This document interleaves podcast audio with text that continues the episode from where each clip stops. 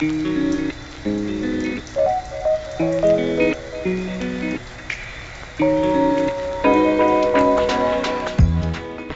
さんこんばんは。夜の雑談つまみ食いチャンネル雑妻のまーちゃんです。この番組は北国に住むゲイ2人が世の中に転がる様々な話題について自由気ままにつまみ食いをしていくポッドキャストです。夜のカフェで友達と過ごしているような感覚でばったりとお付き合いください。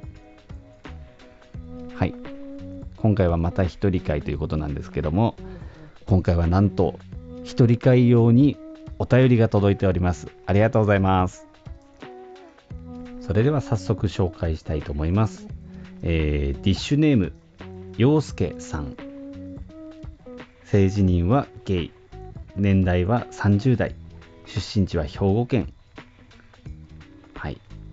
おそらく、えー、ツイッターでもつながってくださってるポッドキャスターの陽介さんかなと思いますありがとうございますはい、それでは内容を紹介させていただきます。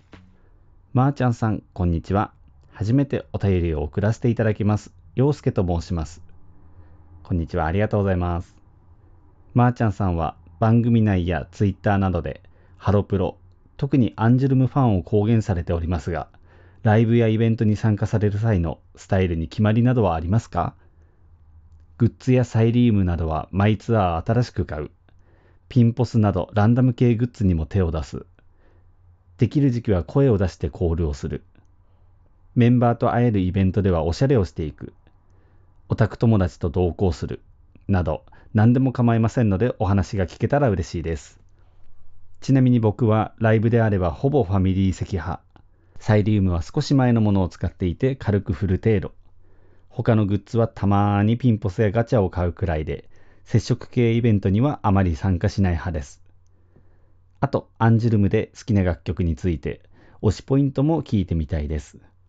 僕はスマイレージの私の心とアンジュルムの赤いイヤホンが特に好きです。お一人での配信はもちろん、ヒロさんが戻ってこられた後の雑妻の配信も心より楽しみにしております。季節の変わり目ですので、どうか体調にはお気をつけてお過ごしください。それでは。陽介。ありがとうございます。もうね、すごいめちゃくちゃ嬉しかったんです、このお便り。あの、一人会17口目、18口目続いた後に、ツイッターの方で、一人会用に質問とかトークテーマを送ってくださったら嬉しいですっていうツイートをした後にこのお便りをいただいて、もうその優しさが本当に嬉しいなっていう。そして、前々からあの陽介さんにはアンジュルム会楽しみにしてますっていう、結構初期の頃から言われて、結局やってなかったので、もう、それをつつかれるかのようなお便りでもあり、これはもうやらなきゃなっていう気持ちにさせていただきました。ありがとうございます。で、今回、この洋介さんのお便り見て、で、そのアンジュルム会もともとやろうとしてたやつ、誰を対象にするかっていうのはずっと考えてて、アンジュルムのこと全く知らない人も分かるように初心者向けでいくのかそれとももうがっつり好きな人向けに話すのかっていうのをずっと迷っててたんですけども今回この陽介さんのお便りを見た時にあこの内容をその新規の方向けに話すのは無理だってなってなのでちょっと聞いてる人みんながハロプロやアンジュルムのことをある程度詳しいという前提で喋っていきますので、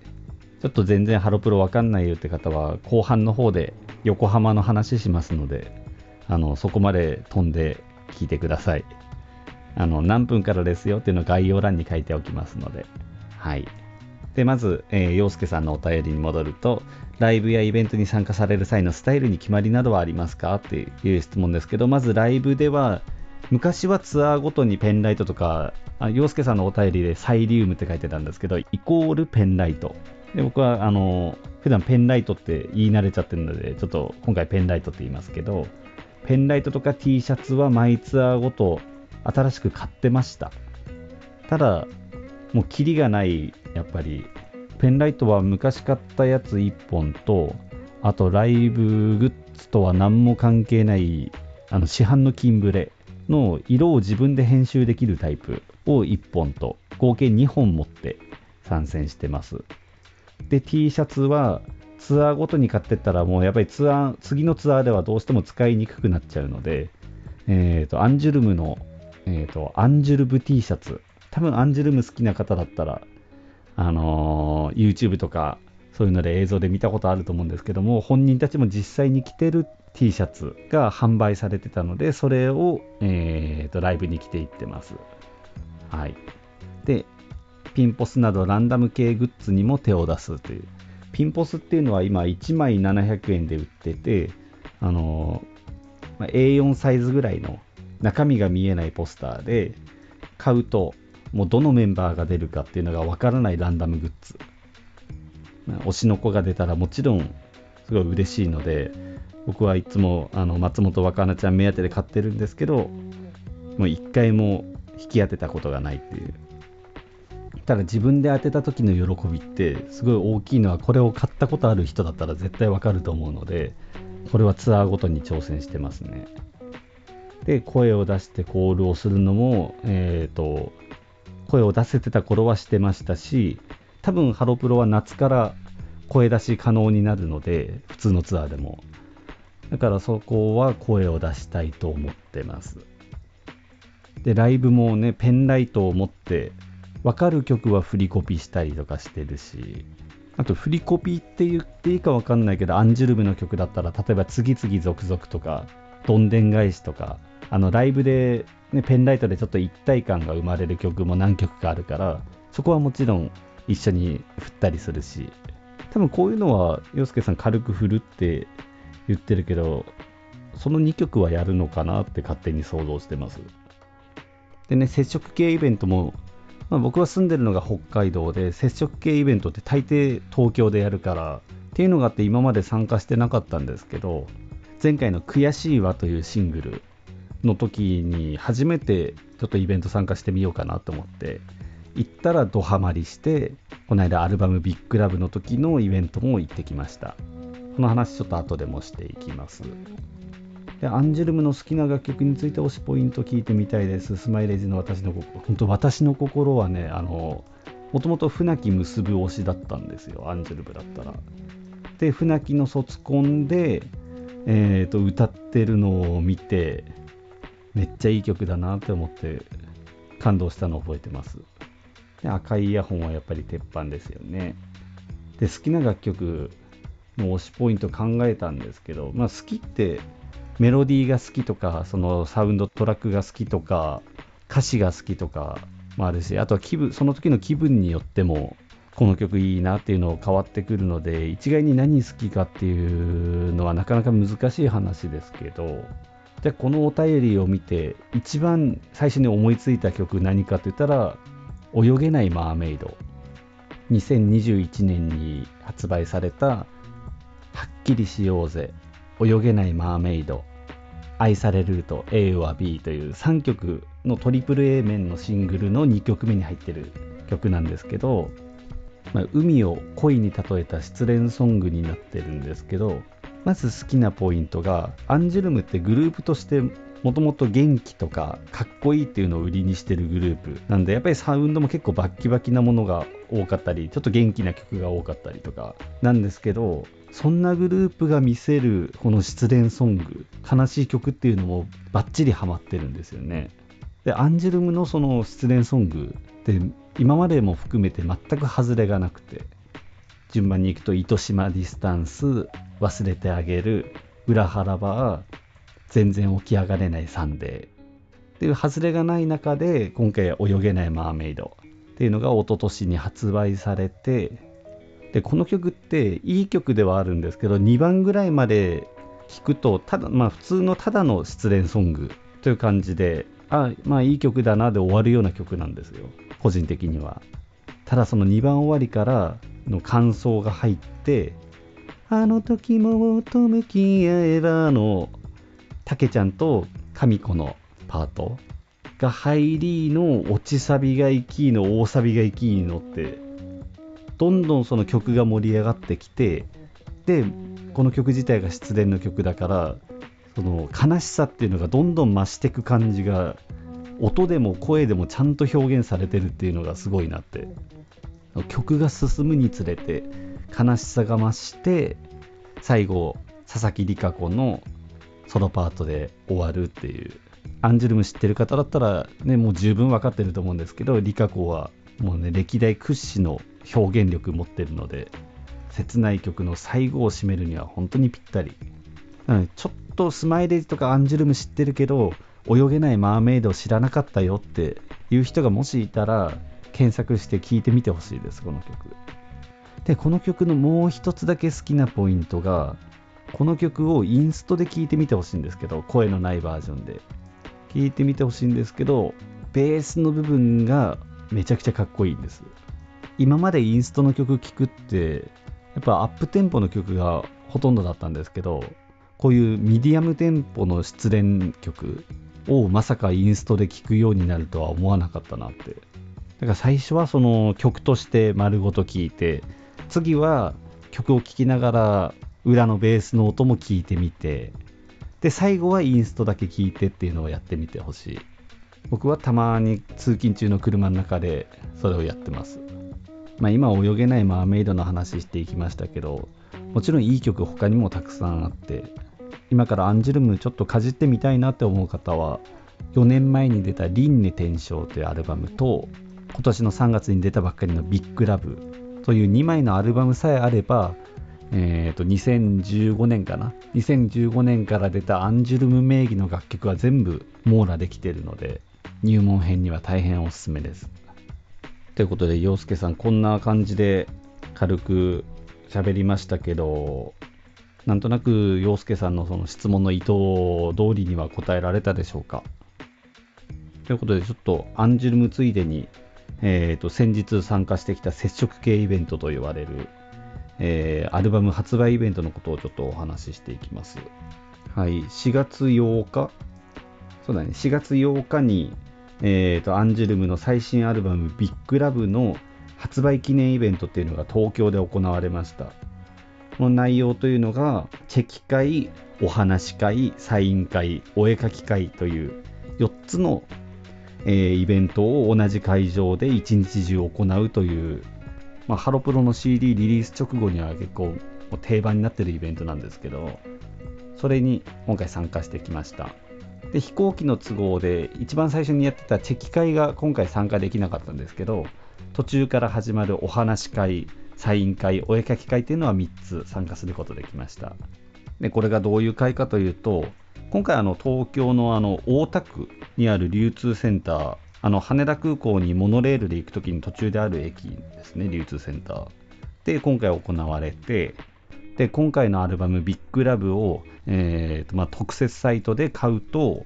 えーと、その好きなメンバーの、えーイベント参加券が一緒についてくるわけですけど、でその参加券を持って、えー、と会場に行きます。じゃあ会場に行ったら、メンバーが全員バーって見れるわけではなくて、今メンバー10人いるので、10個のブースが会場内に作られてて、そのブースの中に入らないと、メンバーのことは見ることはできません、会うことできませんっていう会場になってます。なので、自分が券を持ってるメンバーとしか会うことができないという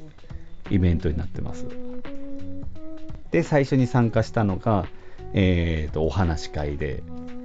えー、で僕は前々から公表している一押しの松本若菜と自分にとって二押しである北海道出身の伊勢レイラこの2人の、えーと、イベント参加券を持っていきましたお話し会では1人2回ずつ喋ったのかなで1枚につき大体20秒ぐらいだったと思います。同じブースの中で、あの多分1メートルもないような距離で会話をしてきました。20秒ぐらいだと大体会話5往復ぐらいできる感じで、前回シングルのイベント行った時のお話し会って、やっぱりシングルの方が価格が安いから、その時は大体1枚につき7秒とか、会話1、2往復で精一杯って感じだったんで、まあアルバムだったらそれよりも長いとは聞いてたんで、そのシングルにちょっと毛の生えたような感じかなぐらいに思って参加してたら意外と長くて。で最初の1回目むしろその最後ちょっと時間持て余しちゃって自分がその話したいなって思ってたことだけだったらやばい、これちゃんと考えていかなきゃなんないと思って、めっちゃブースの外で会話の内容を練って、まあ、その後の件は無駄にせずに、ちゃんと有意義な話ができたのかなって思ってます。で、なんかアルバムの感想を伝えたりとかね、次のライブ楽しみにしてるよとかもそうだし、あとは松本若菜ちゃんにお仕事頑張ってくださいって言ってもらったので、もうブース出た後一人でデレデレしてました。で、お話し会が終わって、えっ、ー、と、サイン会。ね、これはメンバーが、えーと、自分の名前を書いてサインをしてくれるっていうのを目の前でやってくれるわけです。で、そのサインをしてる間、もう実質お話し会のプラスアルファみたいな。じゃあみんなこっちのサイン会買った方がいいじゃんって思うかもしれないですけど、お話し会は通常版を買えば券がもらえるんですけど、このサイン会の方は初回版を買わなきゃいけないので、やっぱり通常版よりもちょっと価格が上がるので、いや、サインいらないからトークたくさん楽しみたいって人は通常版を買うし、サインも欲しいよっていう欲張りは初回版を買うし、っていううまい商売してるんですよ、この人たち。で、最後は、えっ、ー、と、お絵描き会って言って、メンバーが目の前にいるファンの似顔絵を描いてくれるっていう。で、前回初めて行ったイベントだったら、いや、お絵描きは別にいいかなって思って、それはスルーしてたんですけど、よくよく考えたら似顔絵描いてくれるってことはずっとこっちを見てくれるっていう顔を見てくれる機会がすごい多いわけだからあこれはこれで嬉しいなと思ってちょっと今回若菜ちゃんだけ絵を描いてもらいました。っていうこのサインと似顔絵こういうものできましたよっていうものを4月8日その日の夜の、えーと、と Twitter でアップしてるのでこれはちょっと見てほしいっていうプチ自慢です。で今回そのアンジュルムのイベント以外はノープランでちょっと東京に飛んだんですけどその後どうしようかなって思ってで地図見たらもうこの大田区って結構東京の南側でちょっと行ったら横浜なんだなっていうことに気づいて横浜って僕は行ったことなくて今まで。で多分この今回の機会逃したらまた次行こうと思える機会ってかなり先になるのかなって思ったんでせっかくだから横浜行こうって。言ってその日のイベント終わり多分7時半過ぎぐらいかなに出発して横浜向かいました。でとりあえずどこ行こうかなって迷ったけど、まあ、一番有名まあ、一番かどうかちょっと分かんないけどイメージ的に一番有名な横浜のみなとみらいに行ってみたくてみなとみらいのあの有名な観覧車を見てきました。で初めてあのデートスポットで有名と言われるあの観覧車の夜景をまじまじと見てあこれは確かに綺麗だなって。その日ちょっと直前まで雨降ってて天気はそんなにいいとは言えない日だったんですけどそれでもめちゃくちゃ綺麗でした夜も遅かったんで見れはしなかったんですけど横浜駅からそのみなとみらいまで歩いて向かうまでの間も結構大きい綺麗なショッピングモールみたいのがいっぱい目についてこれ今度時間ある時もっとゆっくり回りたいなっていう感想です。で、夕飯は、その観覧車見ながら食べれたらいいなって思ってたけど、もう時間も時間だからやってる店も少なくて、いや、どこ食べようって思ってたら、インタイフォンっていう、後々その現地の人に聞いたら結構有名な店みたくて、えーと、台湾料理のお店、小籠包とかそういうのが有名なインタイフォンっていうお店が、えーと、そのみなとみらいの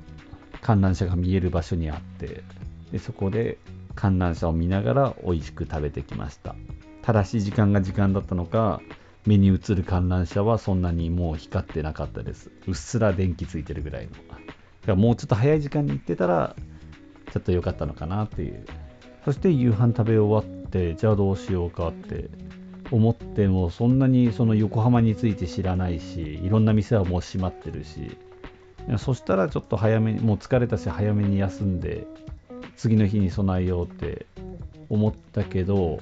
土曜の夜でこの横浜とかみなとみらいみたいな大都会で突然ホテル取ろうとしてもみんな1万何千とか。いやさすがにちょっとそれは高いなってなってその日はちょっと旅行だけど漫画喫茶に泊まりました。で、漫画喫茶向かう前に、あの、桜木町駅を通って、昔、ゆずが好きだった時期もあったから、ゆずといえば桜木町だっていう記憶もあったから、とりあえずどんなもんだろうと思って目の前通って、で、漫画喫茶に着いたら、次の日の予約が入ってるので利用は9時間までお願いします。でモニターに出てきてそれ入ったの何時だ？20 22時か。22時過ぎに入って9時間後って言ったら朝の7時でしょ？絶対そんな時間に予約してる人いないでしょって思いながら。まあでもそう言われたんだったら9時間で出るしかないなってまあブース入ってシャワー浴びたりなんなりして割と早めに12時ぐらいには寝たのかな。で7時過ぎに出発するために6時台には目覚めて。で漫画喫茶出た後はみなとみらいのこれ何て言うんだろうな。港の方っていうの？赤レンガ赤レンガかこれ。新港？ちょっと名前よくわかんないけど。でそっちの港の方を探索しようって思って。朝だからほとんどの店やってないですけど、まあ、景色見ながら歩いてました。でその港内で朝からやってる店何店かあったうちの一つでモーニングをしてで周辺探索してみなとみらいのショップでちょっと買い物してでツイッターでつながってたゲイのハロプロ好きの方が横浜に住んでたので向こうからせっかくだからご飯しませんかってお誘いがあったので一緒にランチしてきてでそれ終わったら成田空港に向かったっていう感じです、うん、横浜から成田って遠いし初めて行くルート。横浜から出ることもしたことないし成田から飛んだこともしたことないからで結構それでギリギリの時間に横浜出ちゃったから本当にこのルートで合ってる帰れるっていう不安の中ちょっと成田に向かって。まあせっかく旅行来たから探索時間は長くしたいけどもうちょっと余裕持てばよかったなっていう、まあ、結局帰れたからいいんですけどね。で成田であの飛行機待ってる時にすごいこっちの方をチラチラ見てくる人いてまあ多分ゲイの人なんだなって思ってそのねあの見かこっちを見てくる雰囲気とか目でなんとなくわかるじゃないですか。で結局ねあの同じ飛行機だったんで行き先も一緒で札幌着いてからも結構そううんって思う機会あったけどまあ特に何事もなくまあ特に話しかけられることもなく多分ちょっと自分よりも若い人なのかなっていう。まあこっちは6時ぐらいから起きててその帰りの便も5時とかだったんですけどもう6時起きでその5時ぐらいになるともうこの40近い表情筋は崩れてくるわけなんですよ。だからどういう意図であってもあんまりこっち見ないでって思いながらせめて午前中であれって思いながら帰ってきました雑間はいそれでは今回はお便りからのアンジュルムイベントからの横浜探索ということで、まあ、実質前々からちょっとやりたいなと思ってたアンジュルム会になったような気がします。お便りくれた洋介さん本当にありがとうございます。ね、一人会自体も何口目だ ?9 口目に1回やって、で、17、18と喋っての今回4回目なんでまだいくらなんでも1回目に喋った時よりはまだ雰囲気慣れてきてるんですけど、まあ、それでも大変だなっていうのは今日改めて喋ってみて思ってます。そうだからこそなんですよ。その冒頭にも言った一人会に向けたお便りお待ちしてますってツイートしたこの後にお便りをくれたこの洋介さんの優しさ感謝しております。洋介さんもまたいつかハロプロのこと話してほしいし、いつか一緒にハロプロを話す会っていうのも、ね、ぜひできたら嬉しいなって思ってます。この番組は毎週火曜日夜8時に配信しています。お便りフォームは概要欄にありますので、番組の感想や質問など送っていただけると嬉しいです。また、Twitter のアカウントもありますので、フォローお願いします。ハッシュタグ、ザッツマで番組の感想など書いてもらえたら嬉しいです。それではまた来週。したっけね